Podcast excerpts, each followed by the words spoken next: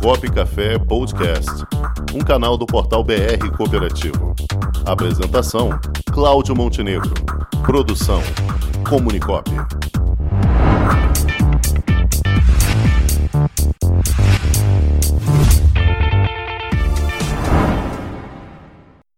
Entrevista com o secretário de Trabalho e Renda, o deputado licenciado Jorge Felipe Neto.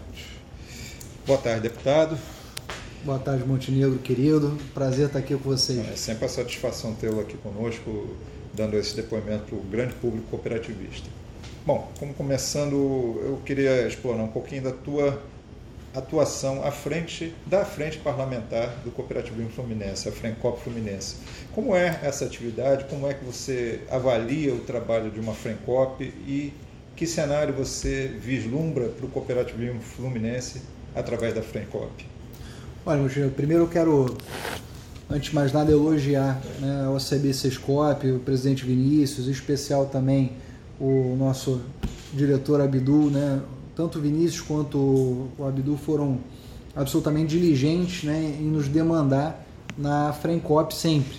Então, a gente agiu muito sob demanda da OCB no ano de 2019 e no ano de 2020, né? na manutenção, por exemplo, do benefício fiscal do setor sucroalcooleiro, anteriormente naquela discussão do Fundo de Equilíbrio Fiscal do Rio de Janeiro, na manutenção também do setor agropecuário, né, em especial das cooperativas leiteiras lá de Macuco, Barra Mansa, durante a pandemia já com lutando para que diversos projetos de lei né, saíssem de maneira benéfica para as cooperativas, foi o caso das cooperativas educacionais que foram beneficiadas por esse trabalho da frente, foi o caso das cooperativas de, de saúde, né, notadamente a Unimed, o maior delas.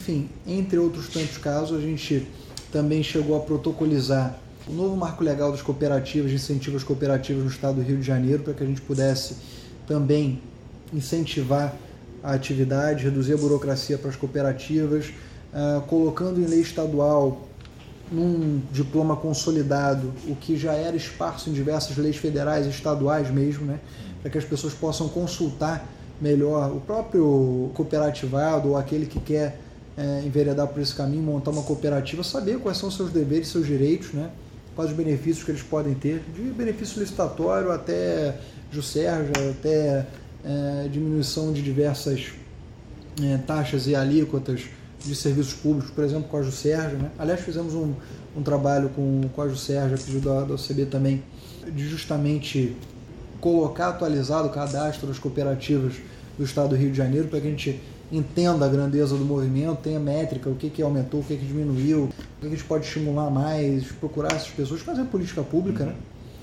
E desejar né, também boa sorte ao meu suplente, deputado Felipe Peixoto, que aceitou, né, já colocamos ele em contato também com o CB, continuar coordenando a frente parlamentar para que a gente dê continuidade a esse trabalho. O Felipe foi candidato a prefeito lá em Niterói, é um cara que tem conhecimento, é um cara que tecnicamente vai muito bem e tenho certeza que vai poder agregar muito nesse movimento do setor. Muito bem, acredito que vamos ter um, um suplente à altura aí que vai poder continuar o seu legado.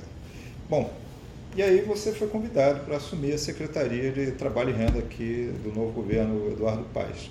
Como é que é encarar esse desafio, Felipe? Olha, primeiro dizer que eu estou muito honrado, né? O prefeito Eduardo Paes é um realizador, é uma pessoa que ninguém tem dúvida que vai fazer um bom governo, porque ele tem aquelas características, digamos assim, é, natas de uma pessoa que, que vai fazer um bom governo, de um gestor de sucesso. É um cara que, entre aspas aqui, né?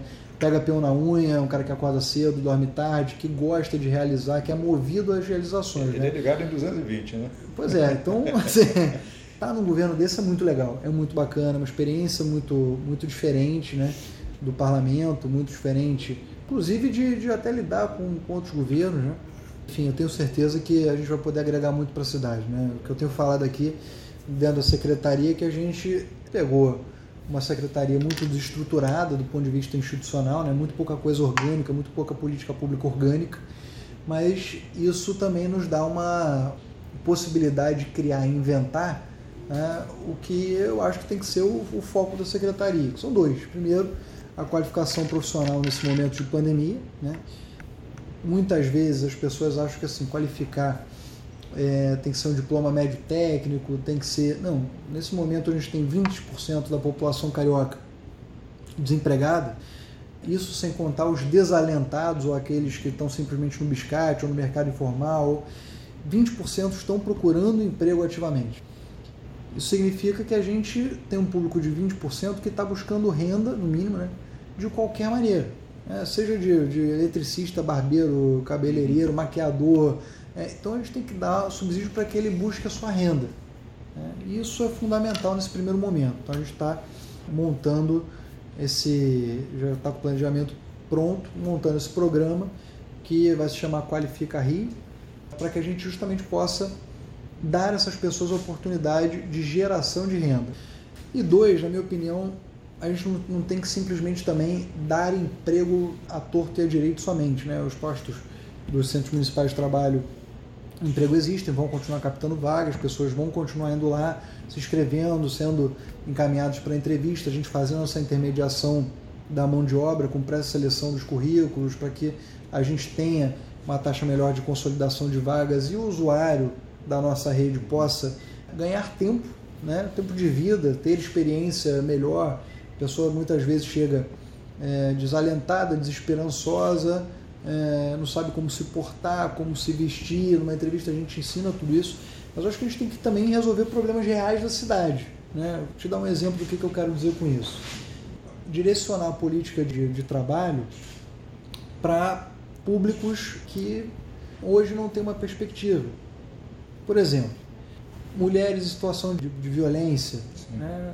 Muitas vezes esse agressor ele tem um sentimento de posse tão grande que nunca deixou aquela mulher trabalhar, uhum. obter nenhum tipo de experiência. Então, vamos buscar parceria com a Delegacia de, de, de Proteção para a Mulher. Como é que a gente pode acessar esse público? Né? Trabalho infantil nos sinais e mesmo aquela turma que joga bolinha pro alto, vende balinha e tal. Pô, vamos chegar para esse cara antes de tirar ele simplesmente da rua, dizer que não pode estar ali, mas é, olha, eu estou te dando oportunidade, porque aqui está a verdade, aqui está o emprego, aqui. Tá? Acessar junto das comunidades religiosas, que elas têm um acesso livre e respeitado uhum. né, nos territórios de, de, de conflito conflagrado, como é que a gente pode chegar naquele jovem e falar, cara, de novo, aqui é a verdade, aqui você vai ter vida, aqui você vai é, ter vida de verdade, não é dois, três anos e depois acabar no caixão na prisão. Uhum. Né? Oferecer emprego para essa turma. Agora, se não, se não quiser, é outra história, né? Oferecer uma opção social mesmo, né? Para quem está, e tanta gente está, né, buscando algum tipo de renda no trabalho informal, o cara que vende brigadeiro, uhum. fruta, feira, como é que a gente pode... E aí entra as cooperativas também, né? Sim. Como é que a gente pode agregar valor a essa pessoa?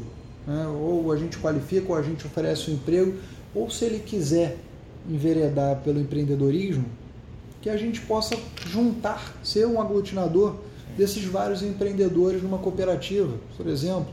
Né? Pegar esses tantos imóveis do centro da cidade que não, consegue, não conseguiram pagar IPTU, foram perdidos em dívida ativa, é, agora são de patrimônio da prefeitura, deve ter uns 40, 50 mil imóveis nessa situação. Como é que a gente pega esses imóveis e fala para as pessoas, olha, usa isso como oportunidade, gera uma cooperativa aqui dentro, abre tua loja. Porque muitas vezes o que as pessoas, falta às pessoas esse start, esse impulso. Né? É claro que eu estou sendo aqui muito, muito otimista. É, mas esse é o desafio. Acho que a gente tem que, é um tem que, tem que ser positivo, possível, né? pensar grande. Né? Tem um setor aqui também de economia sobre rodas. Como é que a gente pode colocar as cooperativas para dentro? Isso eu estou pensando muito. Né? Junta 4, 5, 10 pessoas, abre, um, faz um food truck, vamos fazer um, um comércio é, formal, bonitinho, que as pessoas que possam dar orgulho para a cidade, sabe? Que possa daqui a pouco virar uma franquia, virar uma marca, que não seja um negócio a esmo. Né? A parte toda de economia solidária também que está aqui com a gente, como é que a gente pode desenvolver essas feiras de economia solidária, né? que não seja só um artesanato, mas de novo, seja uma marca, possa virar franquia, possa virar empresa no melhor sentido. Né? Empresa através de, de cooperativismo ou através de qualquer outra forma sim, de aglutinação empresarial, mas que, que desenvolva e possa a fila andar, digamos Sim. assim. Você está dando exemplos aí muito práticos e que tem muita similaridade com o cooperativismo. Né? Isso aí perpassa realmente para um sistema cooperativo como uma solução para economia e renda, para trazer trabalho para esse pessoal, para quem precisa realmente. Você enxerga o espaço do cooperativismo dentro da tua secretaria? Enxergo, tenho conversado inclusive com a, com a OCB isso, a gente tem também uma gerência de apoio empreendedor, Sim. né, que justamente é, tem muita gente também que quer abrir empresa, quer abrir uma cooperativa e a OCB também tem todo esse lastro em consultoria para dar esses primeiros passos, né, para permitir esses primeiros passos às pessoas. Mas a gente quer ensinar também a dar esses primeiros passos aqui.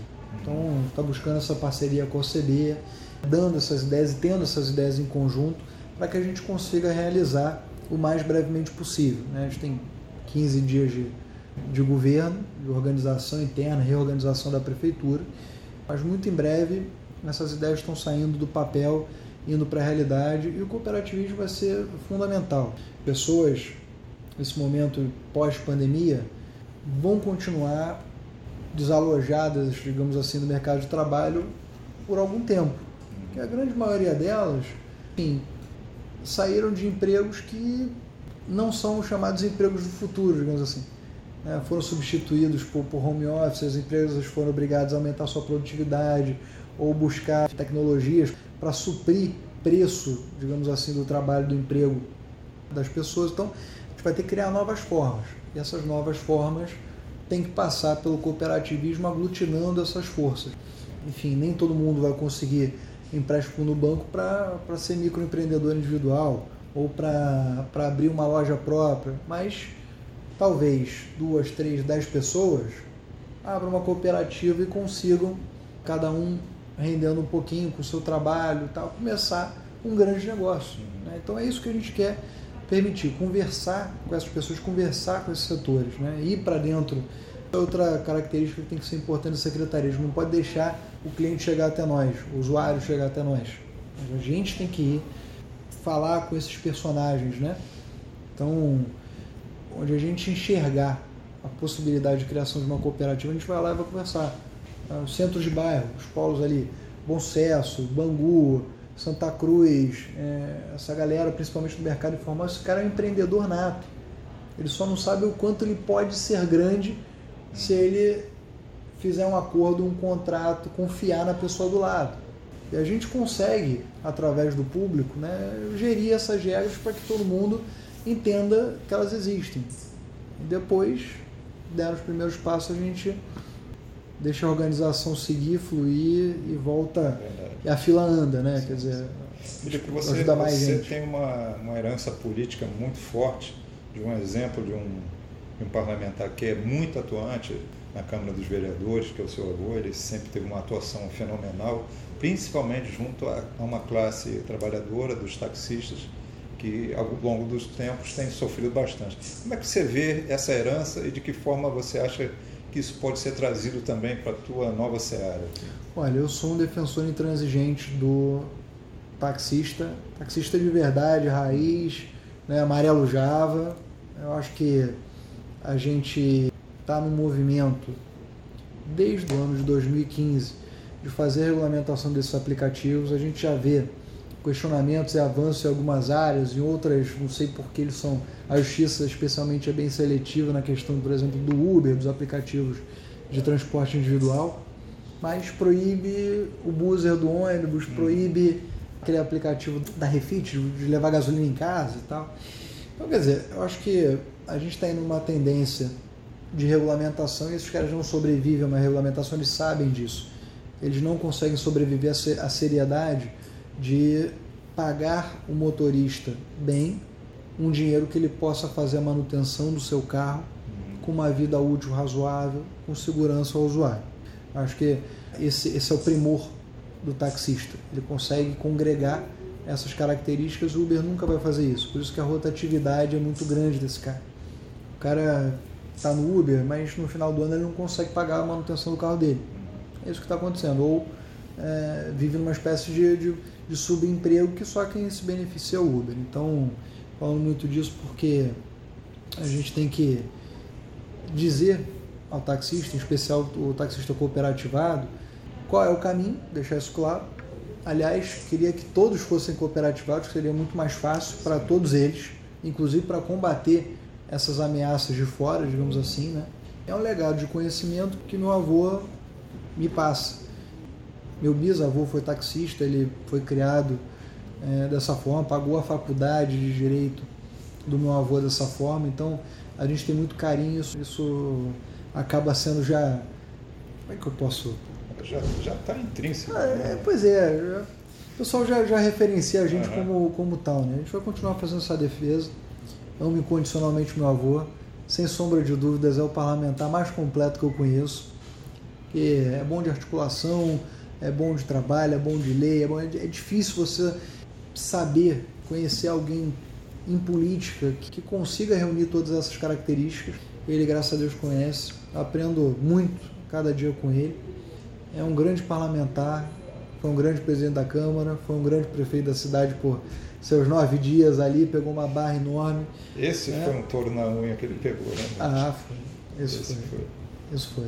Aí conseguimos pagar uma parte do 13 terceiro, conseguimos manter a Operação Réveillon de sucesso, conseguimos manter os serviços básicos da saúde que estavam todos degringolados ameaçando parar, enfim. Ele é um cara que eu admiro muito, é uma pessoa que eu admiro muito e vou ser muito grato se puder, no final da minha vida, chegar a 50% do que ele é hoje, porque às vezes eu me pego refletindo, e, e político tem que ter isso, né? Político tem que ter grandeza, e ele é um cara muito grande. Grandeza intelectual, grandeza moral, grandeza sentimental acima de tudo. Eu acho que é isso que falta um pouco na classe política, empatia né, com o outro mesmo, com a situação daqueles a quem ele serve como representante do povo. Né? Acho que falta isso em alguns políticos, realmente. É verdade. Na maioria deles, a gente já viveu é, muita coisa na, na, na política. Apesar de ser jovem, eu sempre o acompanhei, sempre, sempre gostei da coisa pública, apesar de, de, de ter, enfim, é, minha formação como advogado, e, e minha profissão, que é advogado, porque política não é profissão, é ocupação, né? mas eu sempre me entendi como um servidor da cidade por conta de que ele me passou. E, e, ele é uma pessoa que, assim, me ensinou desde pequeno, seja vaidoso com os vaidosos, humilde com os humildes. Né? Essa é uma lição muito bacana para se ter, que nem todo tempo ser humilde é bom, mas certamente vaidoso não é a, não é a solução. Então, vaidoso com os vaidosos, humilde com os humildes, para que você olhe todos a todos né, no mesmo patamar, com cabeça ereta e não de nariz em pé. Né? Isso é interessante. Muito bom. O Cláudio Rangel é também editor da Folha do Motorista, então é uma pessoa que está ah, sempre lá no gabinete com o teu avô lá, frequenta muito aquela casa. É, os desafios vão ser muito grandes para o taxista daqui para frente a gente, a gente vai ter que entender. Aliás, eu já dizia isso lá em 2014, o pessoal, pô, você está querendo entrar em movimento e tal. Se tivesse regulamentado lá atrás, a gente não está vivendo o que a gente está vivendo hoje com o Uber. Descontrole, 200 mil carros, perda de 70%, 80% do rendimento do taxista. Né? Ele perdeu com o desconto que teve que dar e com a demanda que, que perdeu. Né? Então o taxista basicamente ficou na eventualidade com o que sobrou, fora do mundo digital, quando a gente podia ter, por regulamentação, colocado é, ele de uma forma melhor. Táxi Rio é, falta publicidade a ele, falta um estímulo maior para que o usuário da cidade. Tem poucos acertos do governo Crivella, né? Pois é, pô, desde, desde 2015 a gente estava buscando isso, tá? A ideia, inclusive, de fazer um. Quem falou com o Eduardo da época foi até, foi até eu. Mas uma das pessoas, né? Eu sei que eu falei em 2015 para ele assim, que é, ganhei a eleição, fui postado deputado. A primeira coisa que eu fui conversar com ele foi sobre o táxi. E falei, cara, cria um, um táxi. Ele falou, grande ideia, ligou pro cara do plano e tal, fez. Ligou pro secretário de transporte à época.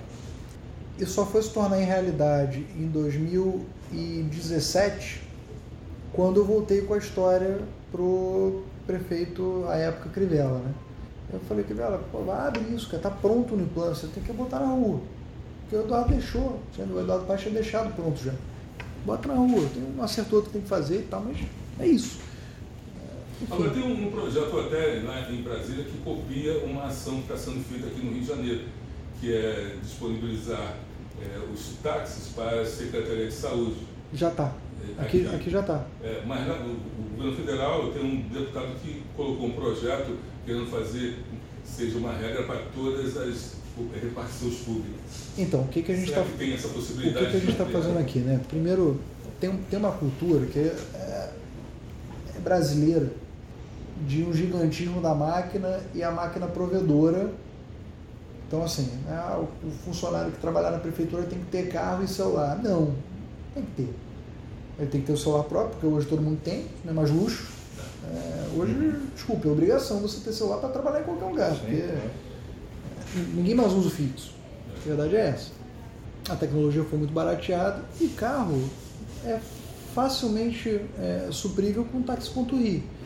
Então já tem orientação, decreto, de que as secretarias podem e devem utilizar desse expediente, não para casa, trabalho, trabalho, casa, mas, por exemplo, se eu pedir para alguém lá em, em, Santa Cruz agora trabalho, eu vou pedir para depois ele vir aqui tirar nota pelo, pelo e a secretaria vai pagar. Isso já está sendo orientado, tá? Inclusive, desde a gestão passada, para ser, ser sincero, vai aumentar muito esse volume nessa nessa gestão, primeiro para privilegiar a prata da casa, que é o táxi.rio, o taxista que é licenciado pelo município. Segundo, que é muito mais em conta você manter essa frota gigantesca de carros à disposição. É muito mais barato. Né? É. É. Mas está todo mundo orientado já. Tem decreto dia 1 de janeiro do prefeito do Paz para fazer isso. No passado ficou só restrito à saúde, apesar de ter abertura para as outras. Mas eles reclamam que isso não estava acontecendo. Mas então Aqui, aqui gastou pouco, mas gastou, gastou 20 e poucos mil no ano passado. É porque também isso foi recente, veio pandemia, né? É, é. Então isso atrapalha. Mas já era para ter sido realizado no ano passado. Mas é, mas é uma medida fundamental. A partir do momento que a gente coloca o público intenso, 120 mil servidores, para utilizarem, utilizarem o táxi.ri, a tendência é que isso se multiplique. Aí o taxista também tem que fazer a sua parte. Preço conforto e atendimento. Sim. Hoje eu estava num evento que estavam fazendo é, uma ação social, aí tem um grupo que está se autodivulgando, divulgando táxi E eles estão fazendo vídeos assim, profissionais mesmo. Pra... Tem taxista que é locutor, que vai lá e faz, outros que é produtor de vídeo também faz. Então ele só tem espaço nas redes sociais, porque ele não consegue alcançar a grande imprensa, a grande mídia, porque é caro. Né? Pois é, é, o que, que a gente tem que combater agora, né? Na minha, minha cabeça, essa precificação dinâmica do Uber, ela não é compatível com nenhuma regência tributária. Por quê? Como é que a prefeitura vai saber, por exemplo, se naquela hora o cara cobrou 80 reais por quilômetro ou 8 centavos por quilômetro? Nunca que vai saber. Nunca. É? E a empresa vai fornecer o que quiser, mas como é que a gente metrifica isso no final do mês? Qual parâmetro foi utilizado que nem eles sabem explicar qual é a equação deles? Então, assim, é, e a partir do momento que eles fornecerem a equação, eles estão dando um segredo industrial. Então, né, o negócio não bate direito para as regulações mundiais em termos tributários. Os caras têm que ter tarifa. A partir do momento que eles tiverem tarifa, a gente pode competir para a par. Sim. O preço do táxi vai ser o preço do Uber? Não sei ser mais caro, pode ser mais barato, vai ser um entendimento da categoria junto ao poder público. Agora, certamente, hoje a gente está perdendo por conta do preço. É. Porque o usuário, na prática, ele não quer saber se vai ter balinha, se vai ter aguinha. É, é, é propaganda, não sei, é o preço. Ele quer gastar menos. Hoje, hoje eles estão até ofertando isso, né? Hoje eles estão ofertando isso pode ser que daqui a é, X tempo eles não ofertem mais, porque o motorista deles agora está revoltado. O motorista deles está revoltado. Né? É. E aliás, muitos dos nossos, dos taxistas que foram para o Uber, estão querendo voltar. É. Viram que é furado. Então, aos poucos a gente tem que dinamitar essa tarifa dinâmica. É, através desses instrumentos que a gente vai conseguir frear essa tomada do Uber né, de mercado. Talvez fosse interessante, Felipe, ter um trabalho da própria prefeitura de, de resgate da, da figura do taxista, da valorização do profissional taxista. Logicamente, dentro de uma realidade onde o taxista é mais qualificado para atender o mercado, de forma mais é, realista, né? É, porque a gente também passou por esses problemas. O taxista era uma classe muito desunida e muito mal educada também. Teve muito disso. Acho que a lacuna maior que existia é que o taxista precisava se qualificar melhor. Eu não acho que, assim, isso, esse foi o discurso inicial do Uber, né? Uhum. Das plataformas lá, os Asnu, é, enfim, as outras. O que acontece nessa história? Hoje, o Uber, o motorista, tá pau da vida, reclama, distrata. Muitas vezes não é ele que está cadastrado, é um cara que está aplicando o golpe, ou é o primo que é menor de idade, ou é, enfim, né, virou bagunça. Né? Então não acho que o, o serviço dele seja melhor. Todo, desde, a, é. desde a proposta Mas, inicial, que era todo mundo de terninho, arrumadinho. Em 2015, então, eu já tinha dito, ó, o futuro é esse, esse, esse, esses caras estão praticando dumping, é para quebrar o taxista, é. depois eles vão botar qualquer coisa no mercado, desqualificar, parará salário mínimo e vão embora mesmo. Não deu outro. É isso, do jeito que está montado é isso. Agora, é, outro avanço que a gente pode fazer, que acaba com esse modelo disruptivo que é o Uber, é travar número máximo de motoristas na cidade do Rio de Janeiro e só da cidade do Rio de Janeiro. Uhum. Aí tem que entender que o, que o taxista também é, tem que se restringir a alguma, alguma praça. Sim. A praça dele é, vai ser o município, vai ser o estado, então tá bom. Então briga com o governo do estado inteiro também. Porque é isso. É a, a, justiça a justiça está fazendo como parâmetro um pode o que o outro pode também. É, sim, equiparação. É isso. Então assim, a partir do momento que você fala, pô, você é motorista de Niterói, você vai ficar em Niterói, você já salvou alguém aqui no Rio. Uhum. Quando você fala motorista do Rio vai ficar no Rio, você já tirou aí dos 200 mil motoristas de Uber ou mais Sim. que tem na cidade, você já tirou aí 120, é, você 130. os limites, né? né? Então é, vai ter que ser esse processo. Vai ser doloroso, mas eu não vejo como esses caras vão substituir a profissão de taxista. Por N motivos. Tem que ter sempre uma organização tarifária, Sim. senão você coloca uma questão estratégica na mão de uma empresa privada que. É, imagina o seguinte, você faz isso então com o sistema de ônibus. Ou por que, que você não pode fazer com o de trem? Ou por que, que você não pode fazer com os metrô? Alguém chegar lá e falar, vou montar um aplicativo, é isso aí, se dane todo o resto. Ah, mas agora eu quero que minha tarifa no dia 19 de janeiro de 2021 seja 20 reais por pessoa.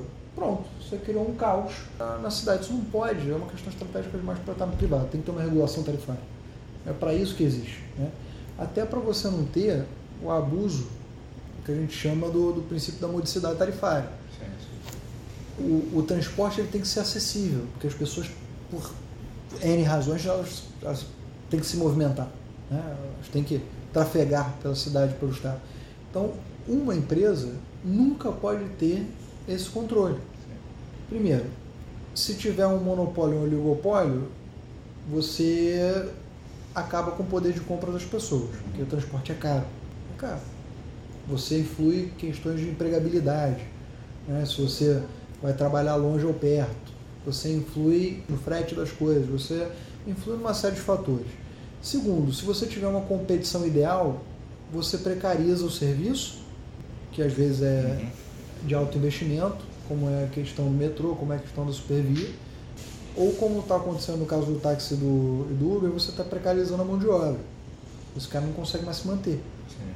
Então, assim, se você não tiver um meio termo que é dado pelo Estado, sim, não, não tem essa conversa liberaloide nem tatista ao excesso. Né? Mas tem que ter essa conversa entre o que, que é bom para o usuário e o que, que é bom para o funcionário, para o empregado, para o taxista, para o concessionário e por aí vai. Tem que ter. É verdade. Então, eu, eu não vejo como esses caras vão substituir essa necessidade do Estado existir. Né? E a partir do momento que, que o Estado regular a tarifa, ele virou táxi torcer para que haja esse cenário aí não muito distante. Vai ter quando. Olha, menos que tenha o carro autônomo, aí ferrou. Mas eu acho que já abandonaram a ideia porque. É, não deve ser. Felipe, o que, é que você gostaria de deixar de recado para o nosso público de cooperativas aí para finalizar tua linha de pensamento? Olha, eu quero deixar que eu continuo à disposição, mais empolgado do que nunca e buscando ideias no setor de cooperativismo para a gente aplicar junto à Prefeitura do Rio de Janeiro, sabe? Eu acho que é um setor que não foi explorado pela, pela Prefeitura do Rio, é bem explorado em várias prefeituras, Estado Sim. e Brasil afora, mas não no Rio. Que eu tenho a noção, a gente hoje só tem uma cooperativa ligada ao Serviço Público Municipal, que é aquela cooperativa de, de, de reciclagem do Caju, né? que na verdade não é Sim. nem de reciclagem, de catação de lixo, porque é. a reciclagem não é, é feita por eles. Mas acho que é a única. A gente tinha antes cooperativa de motorista, cooperativa de, de limpeza, tinha, tinha um setor grande ligado ao serviço público municipal da capital que hoje foi se perdendo. Então a gente quer, né, principalmente nesse momento de pandemia, distribuir renda. Isso eu tenho falado muito com, com o prefeito, é uma vocação da prefeitura, pela quantidade de emprego que gera, né, a distribuição de renda. Ela consegue fazer isso. A gente não precisa colocar, por exemplo, todo o setor de mão de obra, de terceirização e tal na mão de um empresário, que depois não vai pagar FGTS, vai reter uhum. para ter o seu lucro lá no final do contrato. A gente pode fazer por cooperativa, cara. Se a prefeitura paga bem, o funcionário recebe direito. Eu acho que é isso, fazer justiça com as coisas. Então, eu tenho é, buscado colocar essas ideias, mas falta também do setor cooperativismo, não posso eu fazer isso, não posso ser presidente cooperativo, né? querer correr esse risco sabe? Vamos ter ideia, vamos unir, vamos, vamos criar barulho, vamos. A gente precisa movimentar isso. Eu estou aqui para estimular e para brigar pelo setor. Brigar no bom sentido, né? para lutar pelos direitos do, do, do, setor de cooperativismo. Eu acredito na causa, acredito no tema, acredito que a gente sim pode e vai distribuir renda e emprego uh, a partir do modelo de cooperativismo, que é o modelo do futuro. Ninguém aguenta mais essa concentração de renda que existe. A OCB está em parceria aqui conosco também, temos conversado, conversado muito, tendo ideia, né? E agora é botar em prática. Perfeito. Tá ótimo. Muito bom. Com o esporte aprendi que cooperar é a grande sacada e que as maiores vitórias vêm quando a gente se une. No cooperativismo também é assim. Mais do que um modelo de negócio, o COP é um jeito diferente de empreender e está espalhado por toda parte, do campo à cidade, nos produtos e serviços, facilitando a nossa vida e gerando renda para muita gente. O Guga Kirten e quase 15 milhões de brasileiros já são COP. Vencer você também. Tudo ao seu redor já é. Somos.cop.br